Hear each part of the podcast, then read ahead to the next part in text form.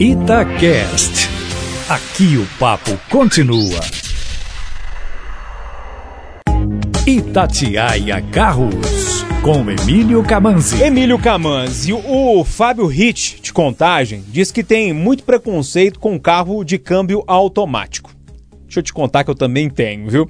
Ele conta na mensagem que nunca teve um porque acredita que não presta mesmo. Emílio, esse preconceito dele e o meu também com o sistema tem fundamento ou não? Boa tarde para você. Boa tarde, Júnior. E a todos que estão ligados aqui no Itatiaia Carros. Fábio, não é só você e o Júnior que tem essa cisma.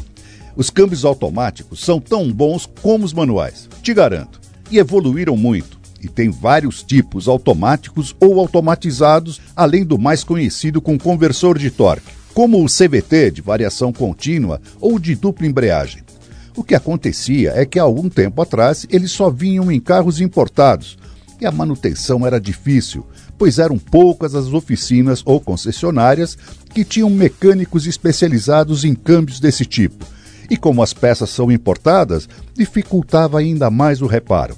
Porém, hoje, a exigência mudou e a maioria dos consumidores quer câmbio automático. Tanto que muitos carros nacionais, como Toyota Corolla, Chevrolet Onix, Volkswagen Polo, Hyundai HB20, só para citar alguns, têm câmbio automático e só algumas poucas versões têm câmbio manual. Ou definitivamente não tem, como o Jeep Renegade, por exemplo, que só tem automático. Com essa nova mania, a facilidade, custo de manutenção e reparo melhorou muito.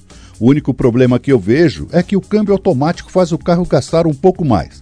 Porém, para mim, compensa pelo conforto ao dirigir desse trânsito maluco que temos em nossas cidades, né? Emílio, mais informações o pessoal pode procurar você no Instagram, no YouTube, também em site por Carros com Camanzi. Bacana, um abraço, Emílio. Outro bem grande, Júnior.